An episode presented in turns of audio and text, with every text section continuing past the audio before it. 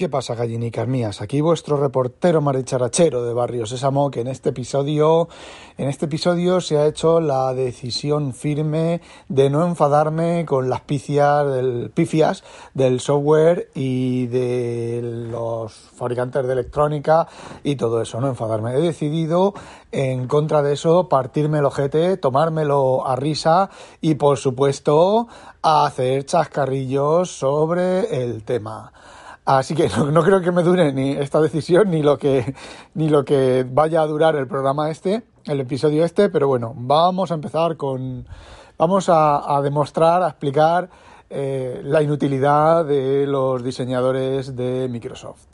Bueno, tenemos el Surface Laptop, este, la Surface Pro Studio, no sé qué. Bueno, el, equipo este que la, la, pantalla se mueve hacia adelante, es una especie de tablet convertible, pero de manera extraña, que la pantalla se va moviendo hacia adelante, en una posición tapa el teclado y en otra posición se queda con un ángulo de unos 15 grados o bueno, un ángulo para como hacía el Surface Studio original ese grandote que no lo actualizaron, sacaron una versión y no lo he vuelto a actualizar más, más que nada por el precio que tiene, ¿vale? Por ese precio te compras te compras 12, 12 ordenadores para usar uno cada mes. Bueno, eh, la cosa es que ese equipo tiene no, puedo, no, puedo, evitar reírme, lo siento. Tiene esquinas redondeadas como los iPad. Me imagino que el lenguaje visual de Windows 11 con la esquina redondeada eh, han querido hacer mm, eh, equiparar la esquina redondeada de Windows 11 con la curvatura de los de estas pantallas. os, os lo estáis imaginando. Bueno, pues, y copiando a, bueno, pues a Apple. Se ha dicho que esta versión de Windows 11 pues es una copia de, de, la, de la nueva interfaz de Big Sur de, de, Apple. Yo no lo veo así, yo lo veo más bien como una, por fin, una simplificación y una coherencia dentro de la chapuza de la interfaz de, de Windows 10, que mitad, la mitad de cosas estaban con el formato con la, visualización antigua y la otra mitad con la visualización nueva. Normalmente eso Apple, uy, Apple, Microsoft en los sistemas operativos anteriores, recordad Windows XP, recordad Windows eh, Millennium respecto a Windows 95 y todo eso, eso normalmente de la manera que funciona el, GDI, el GDI tradicional, el, núcleo, bueno, el núcleo no, el runtime, mm, las DLL de Win32, de la manera que funcionan, tú normalmente, o un programa normalmente, no, no pinta sus decoraciones. Le dice a Windows que pinte las decoraciones. ¿Qué son las decoraciones? Estoy hablando de la, de la nomenclatura original de Microsoft que creo que duró hasta Windows 7. A partir de Windows 7 empezaron a inventarse nombres y palabras y a cambiar las cosas de, nombre y de sitio y a joderla, eh, básicamente.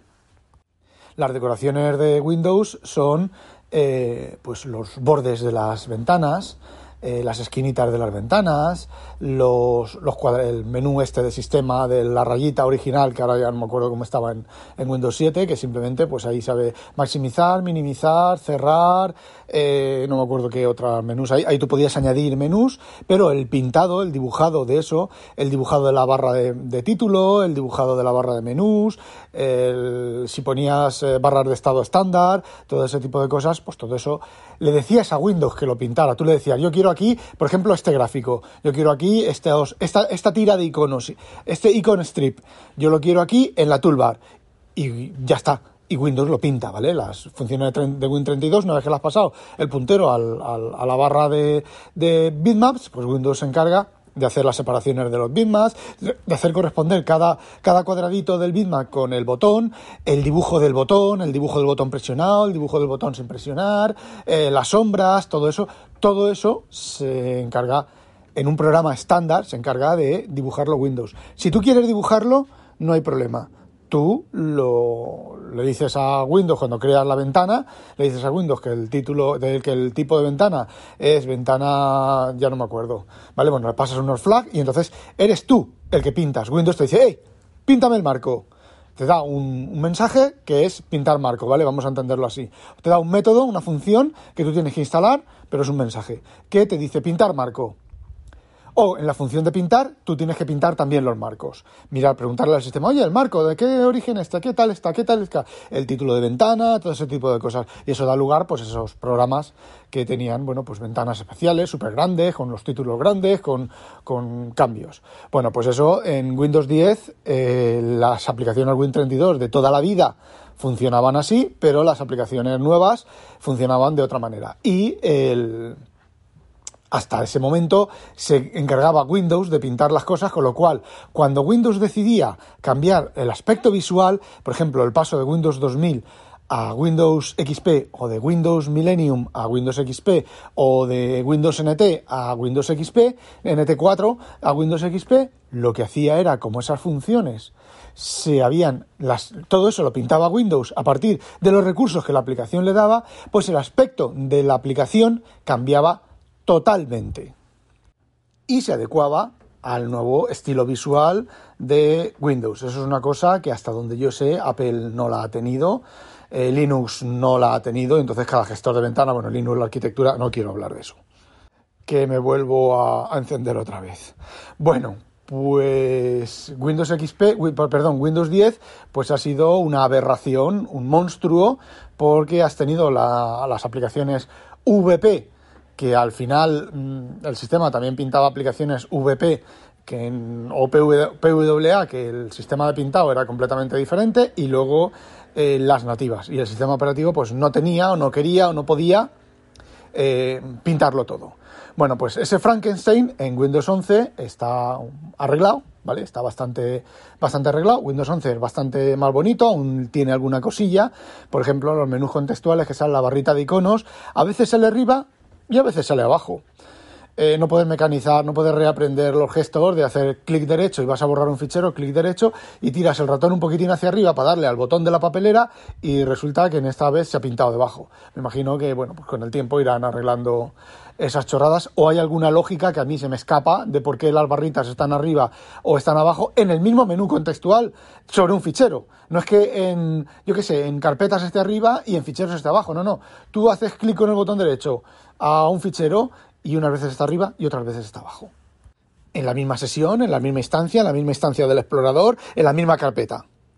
Bueno, pues retomando el tema, eh, volvemos a las esquinas redondeadas y eh, Windows 11, lo vuelvo a repetir, tiene los marcos, las esquinas de las ventanas ya no son rectas, como han sido pues desde el origen de la historia de Windows, han sido esquinas rectas, sino que han sido esquinas redondeadas. Parece ser, por lo que he leído, si tú coges una ventana de Windows 11, la arrimas al, al radio de la curvatura del monitor, resulta a resolución correcta, resulta que una, una curva se corresponde, la curva de la esquina del monitor se corresponde a la curva de la ventana.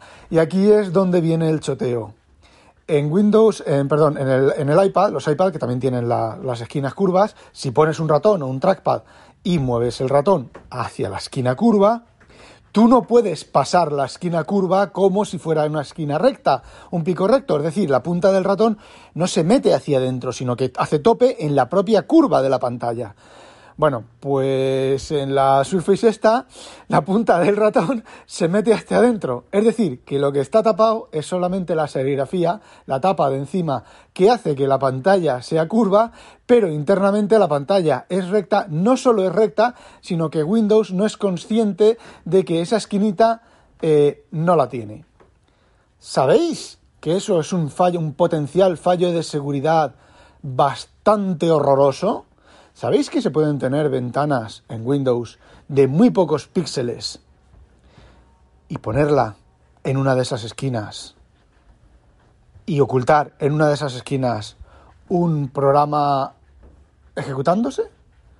Y me diréis, bueno, claro, pero tú lo, tú lo ves que estás ejecutando. No, no, tú lanzas el programa, ocultas la, ventana en la barra de, de, iconos de abajo, no me acuerdo cómo se llama, cómo se llama ahora, eh, y la dejas ahí. Y luego cuando el cliente proteste, no, no, si el, programa se te pinta una ventana encima, una, una, ventana siempre visible, de esas que se ponen encima del todo y ya, pero claro, nosotros no tenemos culpa que tengas una Surface Studio de esas y nosotros colocamos 4 píxeles, 8 píxeles o 16 píxeles en la esquina superior derecha, que está tapada por la curvita de la, de la pantalla. A mí este tipo de cosas, mm, a ver, son chapuzas, porque Apple te redondea las pantallas, que me jode, ¿vale? Me jode, muy bonito, pero me jode la pantalla redonda, la curva redonda, porque me quita pantalla, básicamente, pero al menos lo hace bien. Al menos la parte curva de la pantalla, eh, la parte que no se ve, la esquina que no se ve, que está quitada de la curvatura, eh, no tienes acceso a ella, no puedes pintar en ella. A ver, lo del fallo de seguridad en Windows es un poco estúpido porque puedes pintar fuera de la pantalla, ¿vale? Puedes dar unas coordenadas eh, fuera de las coordenadas de pantalla y pintas sin ningún tipo de problema, que es lo que me pasa a mí con los dos monitores y luego los clientes. Yo como trabajo con dos monitores, las cosas que son para ejecutar en los, equipos de los clientes, no en nuestro kiosco, sino en los equipos de los clientes, pues yo lo que hago es que cuando estoy desarrollando abro y le doy a ejecutar, abro la, ventana de la aplicación que estoy desarrollando en el segundo monitor. Eh, ¿Qué es lo que ocurre? Cuando voy al cliente, le doy a ejecutar, se me ha olvidado eso, le doy a ejecutar y se abre el programa, sale abajo el, iconcillo de, la, de que el programa está abierto, pero la ventana no aparece por ningún lado. Antes, antes había una manera de poner, de mover esas ventanas a un sitio visible que era control espacio, presionabas M, luego presionabas una tecla del cursor y luego movías el ratón a lo largo de toda la pantalla hasta que veías la pantalla. Bueno, pues hasta eso, en Windows 10 hay muchas aplicaciones, sobre todo las que utilizan las nuevas versiones del Net Framework, que no, no tienen eso. Con lo cual, si una pantalla, por lo que sea, porque se desconfigura, a ver, el propio instalador de Visual Studio, el propio instalador de Visual Studio a veces se le cruzan los, los cables y aparece medio por encima de la pantalla, te aparece solo la parte de abajo del instalador y todo lo demás queda fuera de la pantalla. Y gracias a, a iba a decir a Jobs, gracias a Bill Gates, ese instalador de momento, el control espacio M y la flecha, una flecha, da igual la que sea, todavía funciona y lo puedes bajar. Pero si no, mira a ver tú cómo mueves ese puto programa. Como si el ratón no te sube para arriba y el programa se ha quedado fuera. Dime a ver cómo puto cojones lo mueves. No tiene ya, ya, me cabreo, ya me cabreo. ¿Eh? Iba, os iba a decir que no me iba a cabrear y ya me he cabreado. Eh, bueno, pues ya sabéis, un truco que tenéis aquí sobre eso. Recordad, control espacio, M y luego una tecla de flecha. Eh, si os fijáis, si el control espacio abre el menú este de la rayita de arriba, el menú conceptual que lleva a maximizar, minimizar, tal, M se corresponde al atajo de teclado de mover y luego el cursor es para mm, empezar a mover la ventana y entonces el ratón se engancha, se acopla al título de la ventana y te permite mover sin hacer clic y sin hacer nada. Y te permite mover la ventana. Y si no, sigues apretando las flechas hasta que aparezca, mantienes apretada una flecha de bajar o de subir o de derecha o de izquierda y termina apareciendo la, la, pantalla, la, pantalla. La idea es que al, presionar una flecha, una flecha ya le estás diciendo al, al sistema operativo que quieres enganchar la ventana. Bueno, seguimos con cositas. Ahora le vamos a dar un poco de caña a Apple. Apple, ya sabéis que el lunes que viene está previsto, están previstos que salgan los nuevos MacBook Pro de 14 y de 16 pulgadas. Eh, las las esto, las fugas de información, no me acuerdo cómo se llama ahora el otro nombre. Bueno, las fugas de información dicen que van a ser pantallas OLED de micro LED, que el M1X o M2 o como lo llamen va a ser la gloria divina de todo, que eso va a ser la hostia, que nos va a hacer la comida y nos va a mm, satisfacer sexualmente. Bueno, algunos a lo mejor sí. Eh, ya os voy a adelantar yo lo que va a salir, ¿vale? Lo que va a salir es los MacBook Pro, evidentemente, de puede que 14 y casi seguro de 16 pulgadas, la pantalla esa micro LED, pues eh, OLED, pues lo dudo mucho. Lo dudo mucho por un motivo. Y el principal motivo es que Las pantallas OLED tienen problemas de aguas de colores. Hay ciertas iluminaciones, ciertas combinaciones de iluminación, suelen ser los grises y los marrones, que no se iluminan, eh, eh, ¿cómo se dice? No se iluminan homogéneamente. Entonces, eh, Samsung, que son pues, bastante chapuceros en esas cosas. De hecho, las pantallas de Apple las fabrica Samsung. Parece ser que las pantallas que no quiere Apple las usa Samsung en sus tabletas. Eh, tienen la mayoría, la gran mayoría de tabletas tienen ese, ese problema, pero Apple no consiente que tengan ese problema. Ojo. Eh, entonces, bueno, pues los descartes van a Samsung y a otros fabricantes, pero es que cuanto más grande sea la pantalla, el panel, a ver, el panel TFT, eso se, crea un panel, se crea igual que los microchips, ¿vale? En una oblea, entre comillas, y se crea pues una pantalla de, no lo sé, no sé el tamaño de las pantallas, pero desde luego no se crea pantalla a pantalla de 13 o de 15 o de tal, se crea una superficie grande que luego se corta y me imagino que se probará y una vez que se pruebe se cortarán los pedazos que son más útiles y los que no son útiles se descartarán. Y se cortará según eh, las áreas buenas y las áreas malas, por lo tanto una pantalla OLED pequeña es mucho más barata que una pantalla OLED grande porque eh, estadísticamente la posibilidad de que un del tamaño de la pantalla pequeña eh, sea homogéneo es mucho mayor que eh, en una pantalla grande, que tiene que ser un área perfecta, eh, mucho más grande, por lo menos para Apple. Entonces, dudo mucho que, que primero vengan las, OLED, las pantallas de OLED y todo eso, y no hayan venido al iPad de 11 pulgadas. Entonces, bueno, lo dudo mucho por eso. Va a traer, pues a ver, las pantallas de Apple no son malas, ¿eh? La pantalla me refiero al TFT, la calidad de la imagen y todo eso. Luego os voy a explicar otra cosa más. Bueno, eh, el M1. El M1 ya no puede crecer más. Es decir, el M1, lo que es el rendimiento de core por core de M1, ya no puede crecer más. Podrás ponerle un poco más de velocidad, podrás hacer alguna optimización en el juego de instrucciones, pero como ARM y como rendimiento de decir, bueno, pues el M2 va a duplicar el rendimiento. No, hijo, no. Eso ya no se, ya no se puede eh, mejorar eso. Lo que sí que se puede crecer, eso se llama crecimiento vertical. Lo que sí que puede crecer es horizontalmente, ojo, y también hasta cierto límite de integración por temas de ruido eléctrico, de interferencia eléctrica, interferencia electromagnética, eh, temperatura y, por supuesto, mm, integración cuanto más grande es una pastilla, más fácil es que el, montador, el robot montador o el, tema de inseminación y demás, pues falle y genere más falsos, más productos que no, que no cumplan las, las normas y las características de, de Apple, que, se quieran que quiera tener Apple. Bueno, eh, entonces eh, los M1X o M2, que yo creo que se llamarán M1X, ¿vale? Eh, lo que van a traer, pues van a ser más cores, más cores de alto rendimiento, más cores gráficos, más cores tal, y sí, para renderizar vídeo, para, para procesar audio, para todo eso lo que queráis va a ser la caña de España, va a ser el Nova Más. Pero es que es el Nova Más es como si tú coges y tienes, yo qué sé, una película y la divides en, en, en cuatro subpelículas y pones a renderizar las cuatro cada película en un, en un, en un Mac M1. Eh, tarda cuatro veces menos. Realmente tarda cuatro veces menos. Menos el tiempo de partirla y el tiempo de juntarla. Pues los MacBook Pro nuevos, eso es lo que van a traer. Sí, puede que traigan la cámara de, de un, de un HD, eh, de la cámara frontal de, una, de HD, de tal, pero eso son evoluciones normales que son, que bueno, que son cosas que es raro que Apple no lo haya, no lo haya puesto ya. Y ya está, no esperéis. Sí, esperad, pues eso, para los editores de vídeo y todo esto, super mega rendimiento, pero mm, ya está. Ya está.